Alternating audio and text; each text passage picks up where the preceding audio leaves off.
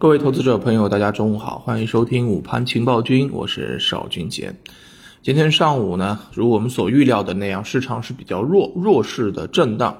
指数呢是早盘冲高之后就开始回落了，创业板一度跌近百分之二。那么从目前的情况上面来看的话呢，今天不太好的一点就是，呃，这个个股啊。跌的数量也挺多，下跌两千六百八十一家，上涨的只有一千四百一十四家。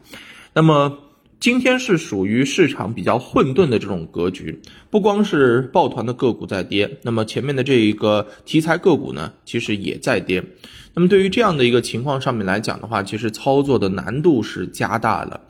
那么从整体的板块上面来讲的话呢，呃，资金啊，在这个时候。回流到了相关的一些碳中和电力板块上面，那么环保啊、钢铁啊这些表现的也是比较活跃。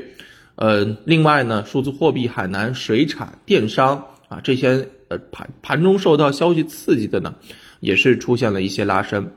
整体上午的感觉给我们的一种就是市场资金好像再没有去找新的。谁也不敢去找一些新的板块进行进攻，那么反过头来啊，就是找一些确定性相对比较高的品种，政策扶持力度比较大啊，市场认同度比较高的一些方向，再进一步的进行抱团。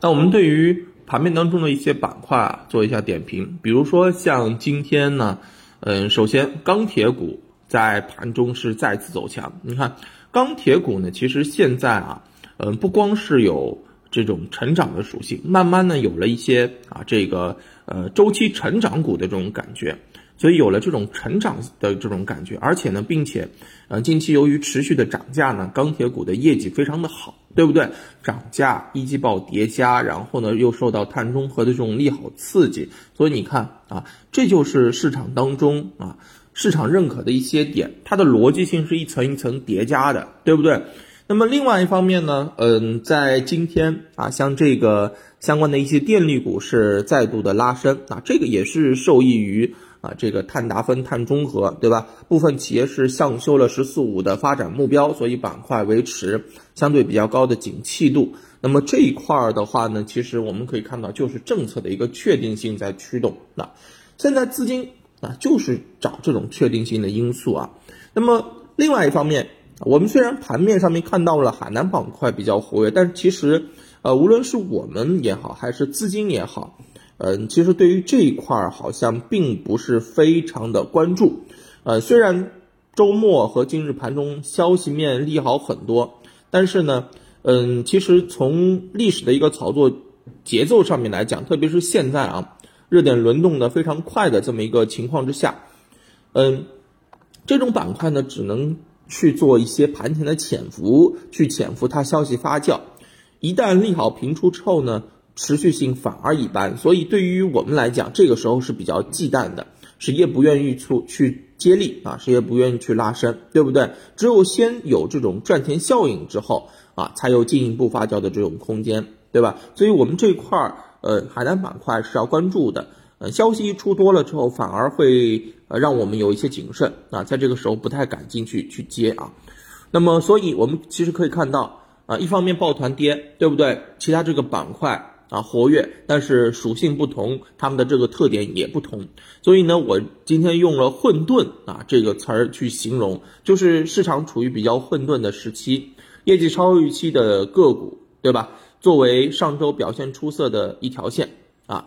嗯，受到资金的持续关注啊，并且呢，开始有一些扩散或者说是分化啊，比如说这个，嗯，这个化工板块啊，虽然业绩也不错啊，但是呢，呃，就开始下挫了。那但反过来，刚刚讲到的，比如说像钢铁这些东西啊，就表现的比较好啊，所所以也是需要我们去进行考量和参考。那么还有一个呢，就是今天我们可以看到板块上面还有一个特点，就是嗯，赚钱效应好的东西集中在哪儿啊？集中在次新股当中，无论是主板的次新、创业板的次新，还是科创板的这个次新。那么我们看到啊，这种强势的连板股层出不穷，对不对？像这种的话，就是那。嗯，因为它不需要有业绩的支撑啊，只要看情绪，只要看状态，只要看资金的一个拉升的一个情况，市场就愿意复合，这就次新股的一些呃特点。那么我认为呢，只要啊这些龙头不倒下，那么行情就不太会冷却。那么对于我们来讲的话，把